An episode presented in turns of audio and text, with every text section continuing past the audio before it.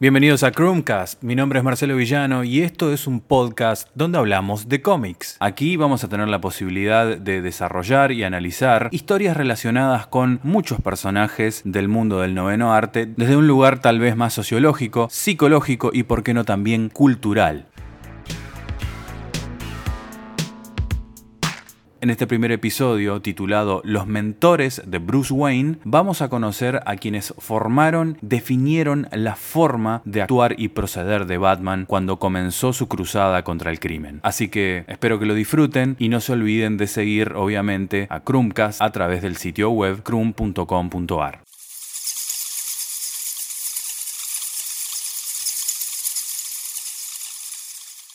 Cuando hablamos de Batman, hablamos de más de 90 años de historia, donde el personaje ha sumado con el paso del tiempo muchas historias de trasfondo que han contribuido a edificar su mitología. Detrás de Batman está el hombre, y ese hombre se llama Bruce Wayne. Sabemos, en mayor o en menor medida, que Wayne inició su cruzada contra el crimen prácticamente desde el momento en que presenció el asesinato de Martha y Thomas Wayne. Lo que en un principio fue un cambio impulsado por el deseo de venganza, To conquer fear, you must become fear. You must bask in the fear of other men. And men fear most what they cannot see.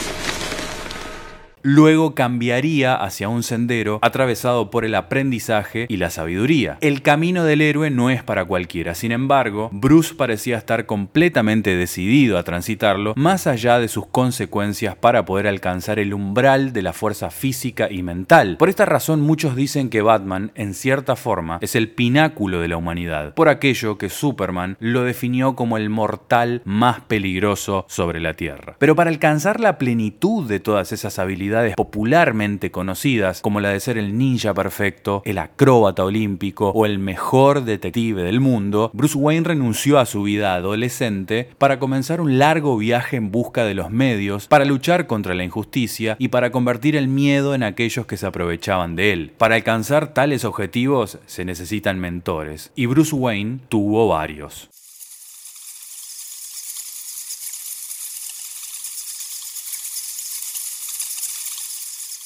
Dado que a lo largo de las décadas DC Comics reescribió varias veces el origen de Batman con el fin de sumar un pasado cada vez más detallado, muchos de sus maestros aparecen sin un orden específico, aunque la gran mayoría pertenecen al periodo formativo de un muy joven Bruce Wayne. Se habla de los maestros pre-crisis en Tierras Infinitas y los maestros que aparecieron en la era de los Nuevos 52, eso sigue siendo un gran debate, pero lo único que importa en este primer episodio de Krumcast es contar quiénes fueron y cuáles enseñanzas compartieron como para definir lo que Batman es hoy o como decía el mismo Ra's al Ghul, la voluntad de actuar. Comencemos.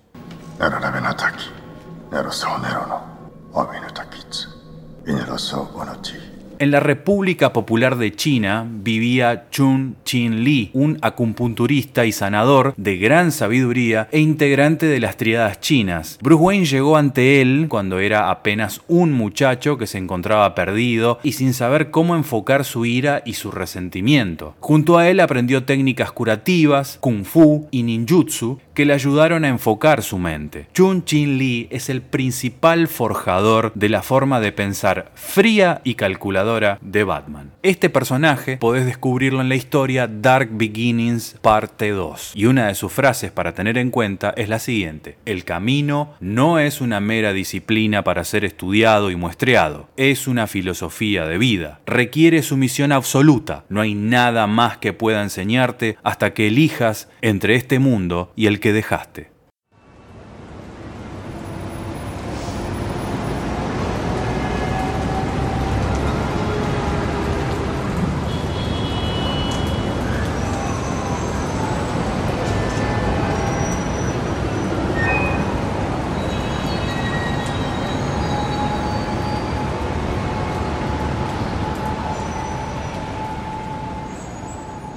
En muchos aspectos se dice que Harvey Harris fue el primer mentor de Batman. En cualquier caso, es el personaje más antiguo de esta lista, apareciendo por primera vez en Detective Comics número 226 de diciembre de 1955. Parece que Harvey Harris está destinado a ser siempre una parte importante en los años de formación del Caballero Oscuro, de una forma o de otra. De aprendió las habilidades detectivescas que caracterizan a Batman a la hora de estudiar casos, seguir pistas, buscar a los testigos e informantes entre vagabundos y criminales, y también le enseñó a mantenerse alerta ante posibles traiciones de policías corruptos o personas coaccionadas. Probablemente la mejor historia de Harvey Harris y Bruce Wayne escrita hasta ahora es la que apareció en Detective Comics Anual Volumen 2 de 1989. La historia se llamaba Blood Secrets y trata sobre el racismo en el sur profundo y también presenta a Batman en su momento más vengativo.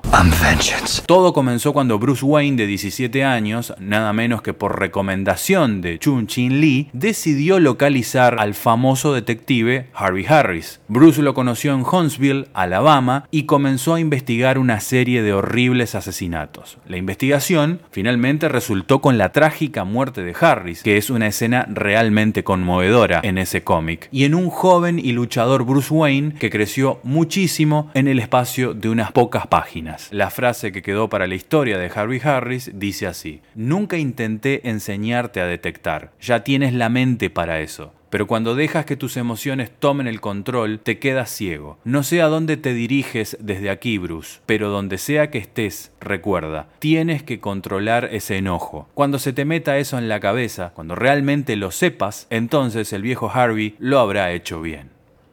Entre los tantos viajes que ha hecho Bruce Wayne por el mundo en su etapa formativa, uno de los muchos problemas de viajar por el mundo y aprender de supervivientes expertos, toxicólogos, criminales y artistas marciales es que al menos un par de ellos está destinado a estar absolutamente loco. Frederick Stone me parece que es uno de los mejores ejemplos. Experto en demoliciones, después de descubrir que Batman había usado una maniobra de inserción triple, algo que solamente conocía Stone y el único joven al que se lo enseñó, que no era otro sino Bruce Wayne con un nombre y un disfraz falso. Stone dedujo lógicamente que sin saberlo había ayudado a entrenar a Batman. Frederick Stone apareció por primera vez en la historia de John Byrne y Jim Apatow The Many Deaths of the Batman, publicada en mayo de 1989. Allí tomó a Bruce como aprendiz y le enseñó combate táctico con cuchillo, una de sus características principales, conocimientos básicos de ingeniería y cómo crear explosivos caseros hechos con químicos comunes que pueden encontrarse en cualquier hogar y que son capaces de demoler un edificio.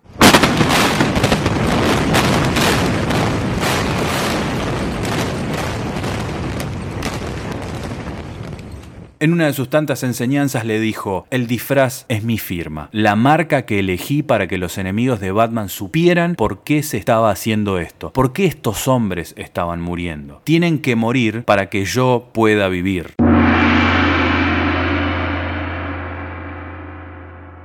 De acá volvemos a la República Popular de China, donde vivía Tsunetomo. Era un asesino yakuza que se recuperaba de una herida grave atendido por Chun Chin Lee cuando conoció a Bruce Wayne. Durante esas charlas de curación, en las que Bruce aprovechaba para practicar idioma japonés, Tsunetomo le enseñó técnicas para soportar el dolor mediante la concentración, a dormir con un ojo abierto para estar siempre alerta y algunos movimientos simples de sumisión propios del jiu-jitsu.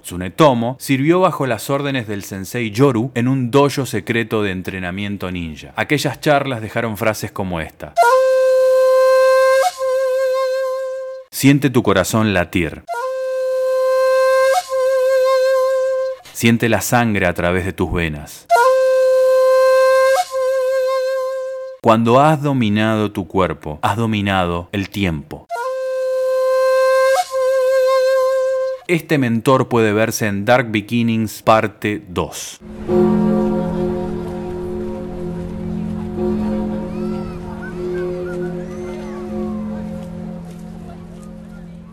París, Francia, es el escenario donde Bruce Wayne conoce a otro mentor moralmente ambiguo, Henry Ducard. Ducard fue un genio sociópata que vivió más allá del alcance de la sociedad o de sus leyes, fue quizás el mejor detective y cazador de hombres que jamás haya existido, pero usó sus habilidades únicamente en aras del beneficio económico personal. De hecho, cuando llegó a Gotham City y deducir la verdadera identidad de Batman, se alegró mucho de chantajearlo. Ducard y un joven Bruce Wayne pasaron algún tiempo trabajando en equipo en Francia, rastreando a un terrorista asesino en masa llamado Jeremiah. En el transcurso de la casa, Ducard le enseñó a Bruce cómo convertirse en el objetivo, a compartir sus pensamientos, motivos e intenciones. Esta fue una lección sumamente importante para el joven que algún día se convertiría en Batman. Finalmente, aquella asociación terminó después que Ducard traicionó a Wayne y mató a tiros a Jeremiah a sangre fría. Henry Ducard apareció por primera vez en la historia del 50 aniversario de Batman titulada Blind Justice en marzo de 1989. Sam Hamm, escritor de la película de Batman de 1989, se asoció con el artista Dennis Cowan para ofrecer una historia trágica y moralmente comprometedora que encajaba perfectamente con el personaje de Henry Ducard. Quizás sea apropiado que una de las historias de Batman más oscuras jamás escritas también dé luz al más oscuro y complejo de los mejores mentores de Batman. Al salir de Ciudad Gótica, Ducard le ofrece este profético consejo a Bruce Wayne. Es bastante fácil convertirse en tu enemigo. El truco es seguir siendo tú mismo. Me quito el sombrero ante ti. Como suele suceder, el alumno ha superado al profesor. Había asumido que tu conciencia probaría tu ruina. En cambio, al borde de la exposición y la ruina, encontró una solución elegante y despiadada.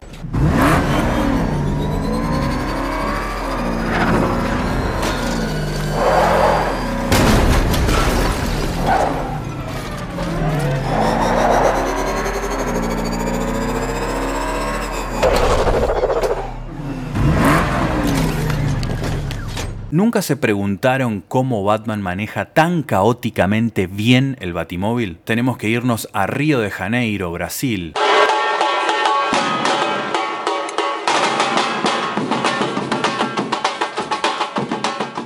Tal vez la respuesta esté justamente en Don Miguel, un conductor de escape brasilero que parece ser una colisión retorcida entre el personaje de Jason Statham en las películas del Transportador y Eddie Gordo de la serie de juegos Tekken. Y en su única aparición hasta la fecha, está fuertemente implícito que inspiró la creación del Batimóvil. El tipo conducía un supercoche muy mejorado, con artilugios increíbles y además empuñaba un lanzacuetes. A diferencia de Bruce Wayne, Don Miguel mató sin pensarlo dos veces. Esto significó que en la última lección terminó cuando Bruce Wayne, de apenas 19 años, lo noqueó de un solo golpe y lo dejó a merced de la policía. Después de todo, era un criminal.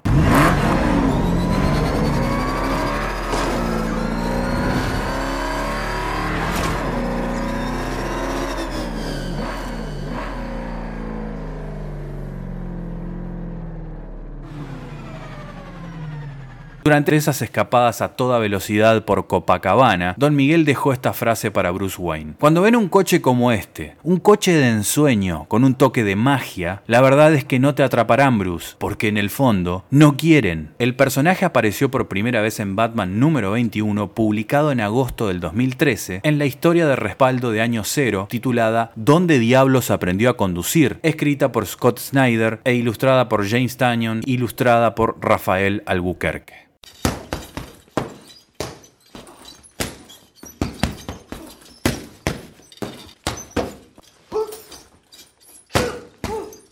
Si de técnicas de combate callejero estamos hablando, el gran Wildcat ha sido uno de los mejores entrenadores que Bruce Wayne ha tenido de cara al aprendizaje de boxeo, además de capoeira, muay thai, krav maga, hapkido y métodos eficaces de acondicionamiento físico, técnicas de lucha contra el crimen, rutinas de ejercicio para aumentar su resistencia cardiopulmonar, al igual que varios escondites seguros esparcidos por toda la ciudad. Ted Grant, el nombre verdadero de Wildcat, era un ex boxeador de peso completo con categoría mundial, que tiene en su currículum haber entrenado además de Batman a Catwoman, a Canario Negro, Starman y al propio Superman. Además, formó parte de la Justice Society of America, y entre sus frases cortas y directas tenemos la siguiente. Los puños son los solucionadores de problemas de la naturaleza. Fighting is what I do. All right, it's all I was ever good at, and I'm still good at it. I'm Wildcat, the guy who fights. That's what I am. Les recomiendo leer Batman Wildcat Volumen 1 para conocer más sobre aquel encuentro.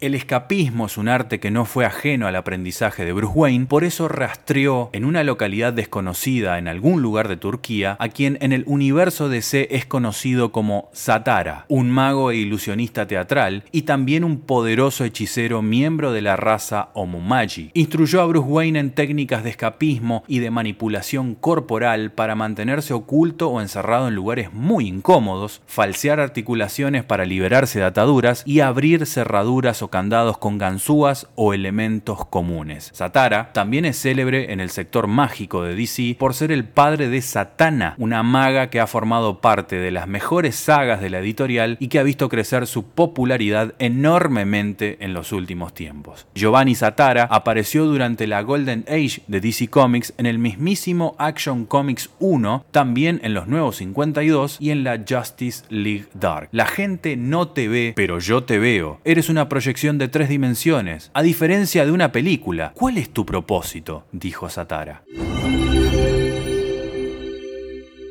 Pero volvamos a técnicas ancestrales de combate y vayamos a las montañas Paektusan, al norte de Corea del Este, el hogar de uno de los más exigentes tutores del futuro encapotado, el anciano maestro Kiriji. Today, an outsider takes our test of honor to see if he is worthy of our training. And now we shall see if he is truly one of us. Begin. As indiscutido del ninjutsu, Kiriji entrenó a Bruce Wayne por un año. Es un maestro bastante amoral que forjó a muchos de los integrantes de la Liga de Asesinos de Ra's al Ghul, aunque nunca la integró. Wayne fue el único en lograr aprender la técnica Oji de su estilo marcial el golpe de la palma vibrante, la cual nunca usa por ser una técnica mortal. Se lo vio por primera vez en Batman número 431 del año 1989 en una historia titulada The Wall, donde Bruce Wayne tiene una encrucijada moral al obsesionarse por ser entrenado por una clase de persona que se juró a sí mismo destruir. Ante semejante dilema, Kiriji, con mucha pedagogía, respondió, para mí, estar disgustado implicaría algún juicio moral de mi parte. Me conoces mejor que eso. Después de todo, no cuestioné tus motivos cuando viniste a verme.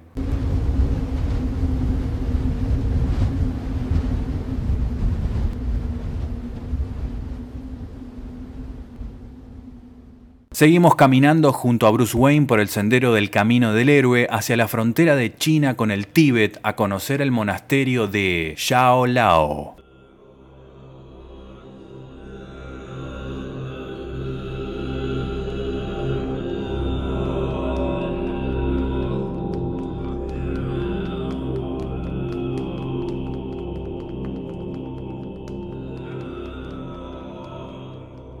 Era una anciana excéntrica y solitaria que vivía en un templo sobre una montaña. Fue la maestra de taoísmo de Bruce Wayne y le enseñó a doblegar sus miedos y alcanzar un grado de convicción que superaba toda la duda y el odio que había en su corazón. También era una hábil estafadora que le enseñó cómo leer a las personas para obtener su información personal. Ella le enseñó taoísmo a Bruce Wayne, aunque con una peculiar marca de taoísmo que implicaba atar a Bruce a una cosa desvencijada como una cometa y empujarlo por el borde de un acantilado. Luego dirigió la cometa mientras él se elevaba por encima de la cordillera y contemplaba su futuro. Más tarde, ansioso por saber qué le deparaba realmente ese futuro, Bruce se unió al templo contiguo del oscuro Cien Tang, el número opuesto de Xiao Lao. Tan predijo que Bruce mataría a su alumno, Little Dragon, y luego le leyó una fortuna que básicamente decía, te convertirás en Batman. Luego salió a la calle para reírse un poco y fue rápidamente golpeado por un relámpago.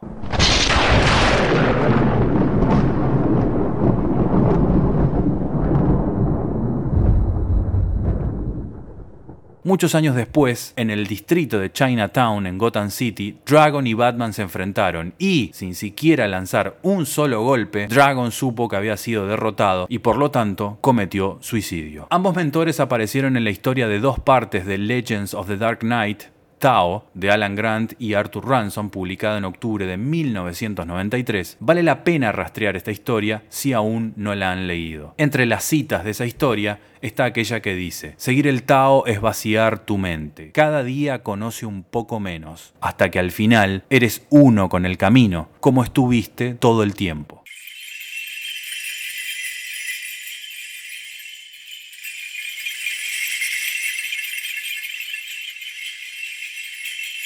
Este viaje ahora nos lleva a los Himalayas, donde reside Shihan Matsuda.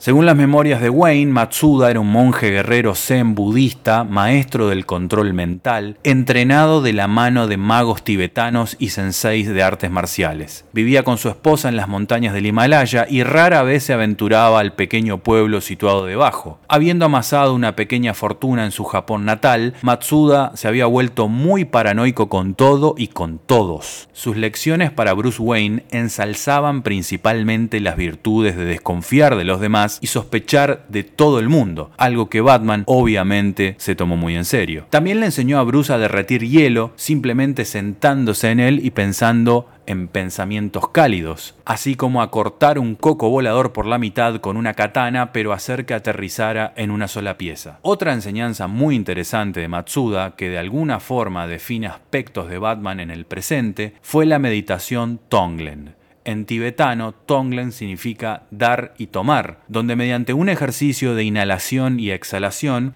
Bruce aspiraba humo negro y devolvía humo blanco, simbolizando cómo el guerrero ve el sufrimiento del mundo, lo asimila y le ofrece a cambio despojarse de sus sentimientos para entregárselos a este. Al final Matsuda murió por no seguir su propio consejo. Su esposa, que había sido como una madre para Bruce, intentó asesinarlo por su dinero y, en la pelea resultante, ella, Matsuda y la linda chica del pueblo de quien Bruce, por supuesto, se había enamorado, terminaron muertos. Moribundo tirado en el piso, Matsuda le dijo a Bruce, esto es lo que te traerá la cercanía. Matsuda apareció por primera vez en el ejemplar cero de Detective Comics de septiembre de 2012 en una historia llamada The Final Lesson de Greg Hurwitz y Tony Daniel. Una de las frases más fuertes que dijo Matsuda a Bruce Wayne entrenándolo fue, la muerte de tus padres es lo mejor que podría haberte ocurrido. Te ha liberado de las ataduras de la mortalidad.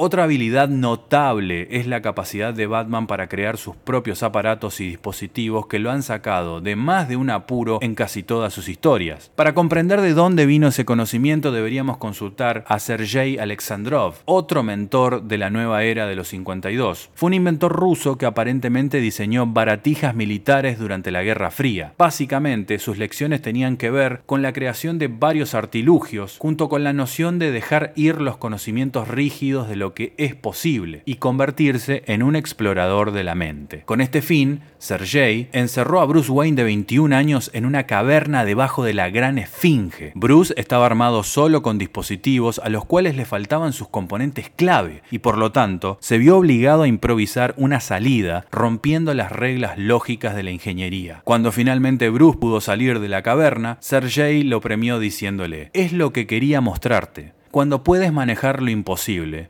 Puedes crear maravillas, creado por Scott Snyder, James Tannion y Rafael Albuquerque, cuya primera aparición fue en la historia Año Cero titulada That One Time, que apareció en Batman número 22 en septiembre del 2013. Espero que esto no sea muy pequeño para usted. Y también tiene esto para su entretenimiento si lo desea. ¿Cuántas veces vimos a Bruce infiltrado en una misión con un excelente disfraz? Muchas. Y la respuesta a este dominio de ese arte en particular siempre estuvo en casa. Alfred Pennyworth, el bueno y paciente de Alfred, que en incontables ocasiones ha cosido, cuidado, aconsejado y hasta cagado a pedos a su pupilo, también tiene un pasado vinculado con dos aspectos puntuales que influyeron en el desempeño de Batman, la guerra y la actuación. En cambio, yo soy muy viejo para que me importe. Parecen cosas tan opuestas y sin embargo Alfie se las inculcó a Bruce con la docencia de un maestro. Ex soldado de la Armada Real Inglesa, ex agente del MI6 y apasionado actor, enseñó a Bruce Wayne el arte del disfraz, a impostar la voz para que no lo reconocieran y generase más impacto junto a su nueva apariencia. También le brindó técnicas básicas de lectura de labios y cómo reconocer las intenciones de las personas según su manera de moverse o gesticular, o sea, lenguaje corporal. Ese hombre que viste esta noche es el chico que ninguno de nosotros salvó, quien habría sido Bruce, quien estaba destinado a ser. La ciudad lo devolvió. Esta es su recompensa, esta es su obra, este es el verdadero Bruce Wayne, frase que le brindaba Alfred a Bruce en una charla.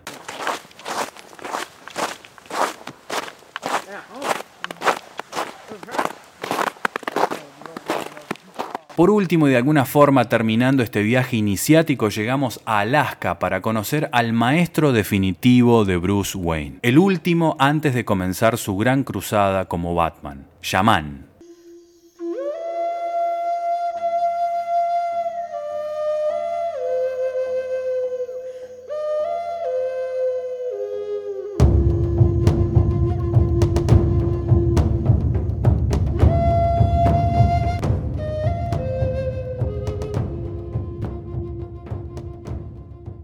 Su nombre nunca fue revelado, se trata de un viejo chamán de la tribu Inuit a quien Bruce conoció por casualidad cuando faltaba poco para su regreso a Ciudad Gótica. Wayne estaba en Alaska tras enterarse de que allí vivía William Doggett, un cazarrecompensas y rastreador local a quien eligió como su último entrenador. Ambos fueron atacados por un asesino que venían siguiendo desde hacía días y en la pelea muere Doggett y Bruce, tras enfrentar al asesino, pierde todo su equipo. Horas después, al borde de morir de hipotermia, Wayne es rescatado por el chamán, quien lo curó usando una máscara de murciélago ceremonial y contándole una vieja historia tribal.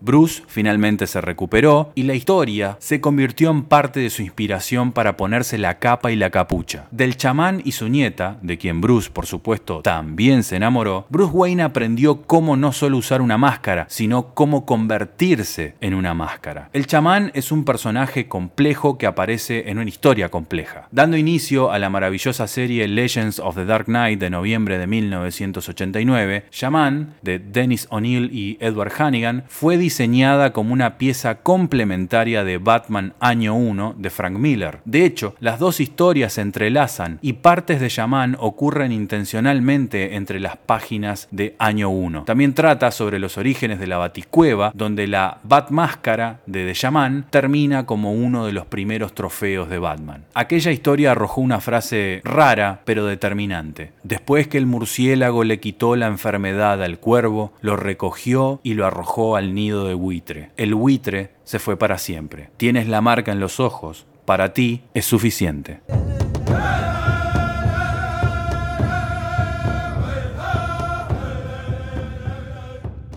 Desde luego han quedado afuera un montón de nombres de otras y otros mentores, pero considero que estos, como dije al principio, incidieron directamente en quien es hoy Batman, alimentando el mito de cómo la tenacidad de su voluntad lo convirtió en el héroe que Gotham necesita. Así termina el primer episodio de Chromecast. Recuerden seguir todas las novedades de este podcast a través de crum.com.ar y nuestras redes sociales. Mi nombre es Marcelo Villano y los espero en el próximo episodio.